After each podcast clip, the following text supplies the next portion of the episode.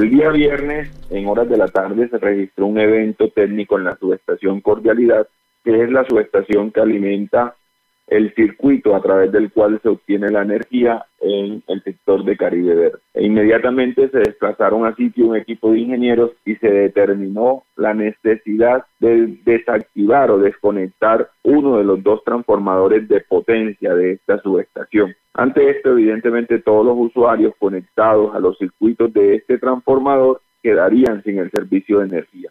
Inmediatamente se activó un plan de contingencia que contempló el traslado e instalación de un transformador móvil a esta subestación.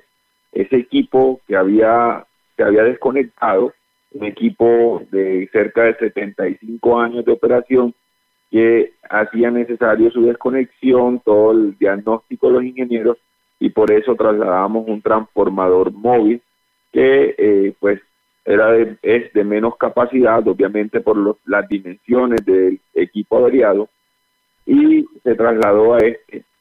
Al ser de menor capacidad, se toma también la decisión necesaria de conectar a otros usuarios a través de circuitos de respaldo desde otras subestaciones. Gracias a la arquitectura de la red y a todas las inversiones que hemos realizado en circuitos de la subestación Silencio, circuitos de la subestación Nueva Barranquilla, el resto de usuarios los podíamos atender a través de conexiones a estos circuitos. El día sábado a las 9 de la mañana, cerca del 90% de los usuarios ya contaban con el servicio de energía, a excepción del sector de Caribe Verde que se conectaría a través del circuito Juan Mina 1 de la subestación Nueva Barranquilla. Nuestros equipos estaba realizando adecuaciones para conectarse a este circuito. Sin embargo, a raíz de la manifestación de los usuarios de este importante sector de problemas o dificultades en la prestación del servicio, seguimos evaluando y por eso en el día de ayer realizamos un nuevo trabajo de emergencia en donde los conectamos ya no a través del circuito Juan Mina 1, sino a través del circuito La Paz. Ayer la prestación del servicio durante el mediodía, tarde y noche se prestó sin ningún inconveniente y sin ninguna novedad desde el punto de vista técnico. A la par, nuestros equipos técnicos siguen trabajando porque se hace necesario eh, reponer ese transformador de potencia y estimamos que a la segunda semana de julio hayamos finalizado trabajos de normalización de esa subestación, porque se trata de un equipo de grandes dimensiones que eh, afortunadamente disponemos de él, que debe ser desarmado en parte, debe ser retirado todo el aceite, debe ser trasladado en una cama baja hasta el sitio de instalación, luego armarse, hacerse todas las pruebas, instalarse eh, y llenarse el aceite, todos los componentes, hacerse las pruebas de rigor y luego conectar nuevamente ese transformador. En ese sentido es importante destacar varios aspectos. El primero, inmediatamente se presentó la situación, reaccionamos. El segundo, trasladamos una subestación móvil. El tercero, gracias a la arquitectura y a todos los procesos de inversión pudimos atender el traslado de carga a partir de otros circuitos, de otras subestaciones.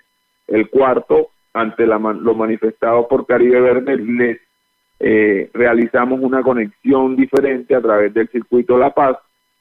Y el quinto y muy fundamental es que siempre tenemos que pensar en el uso racional del servicio. Una de las razones por las que se demanda más energía desde otras subestaciones y circuitos es porque ante el aumento de los consumos de los usuarios, ese transformador móvil también decopada su capacidad y por eso se hace necesario transferir cargas desde otros circuitos de otras subestaciones importantes, hacer ese llamado al uso racional del servicio de energía.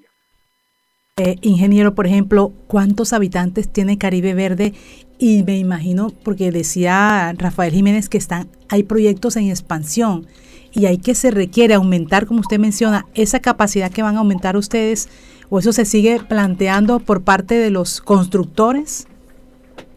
Bueno, Jenny, es importante que todo ese desarrollo urbanístico eh, se ha dado y la construcción de las redes hace parte de la labor de, los constructores, de los desarrolladores de los proyectos. Nosotros hemos estado atentos. Desde la llegada de aire, evidenciamos algunas situaciones allí que inmediatamente se actuó y precisamente uno de los grandes proyectos o de los, de los proyectos de inversión desarrollados fue toda la mejora desde la subestación Silencio, en donde construimos nuevos circuitos para alimentar todo ese corredor de La Paz, Los Olivos, eh, todo ese corredor de manera tal que pudiéramos descargar los circuitos que también venían desde la subestación Cordialidad y que sirvieran de apoyo entre las dos subestaciones.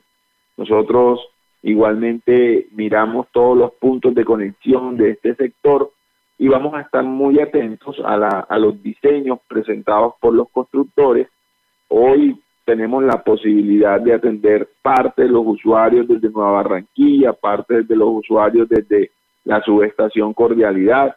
Entonces vamos a tener un respaldo, una interacción entre circuitos que nos, nos permiten atender eh, la demanda presentada ahí. Pero insisto, también tenemos que pensar en el uso racional del servicio, en el crecimiento de los consumos, en que muchos de, estos edificios multifamiliares tienen un gran número de apartamentos que demandan un gran consumo, que tiene que hacerse todo el diseño, la construcción, basados en, en esas cargas futuras que van a presentarse en los desarrollos urbanísticos de este sector.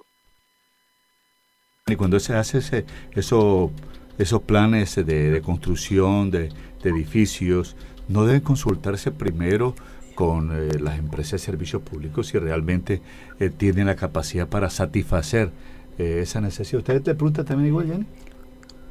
Claro que sí, Osvaldo. los constructores presentan una solicitud de carga y a partir de la respuesta de la compañía, de la capacidad para entregar esa carga, se debe desarrollar el proyecto.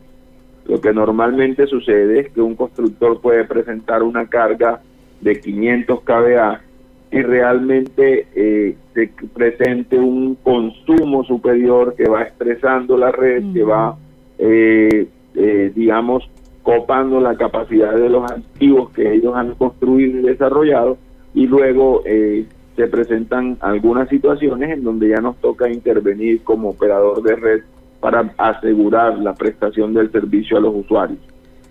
Doctor Ramiro Castillo, ya bueno, para terminar aquí, me dicen los habitantes de las gaviotas y que se sienten acosados porque van a cortarle todos los días la luz. ¿Qué sabe usted de eso? no sé si ve un video viral ahí. Eh, bueno, tenemos que tener en cuenta, Jenny, que el, el proceso de corte es una acción final del incumplimiento de una obligación del usuario. No creo que nosotros como usuarios debamos sentir una molestia porque se nos eh, solicite el pago de un servicio que hemos utilizado, que hemos aprovechado, que, del cual hemos obtenido incluso así un beneficio eh, o un usufructo. Entonces creo que la compañía tiene el derecho de hacer el cobro y esperar por el pago de ese servicio que ha prestado. Y no solo en este sector, sino en todos.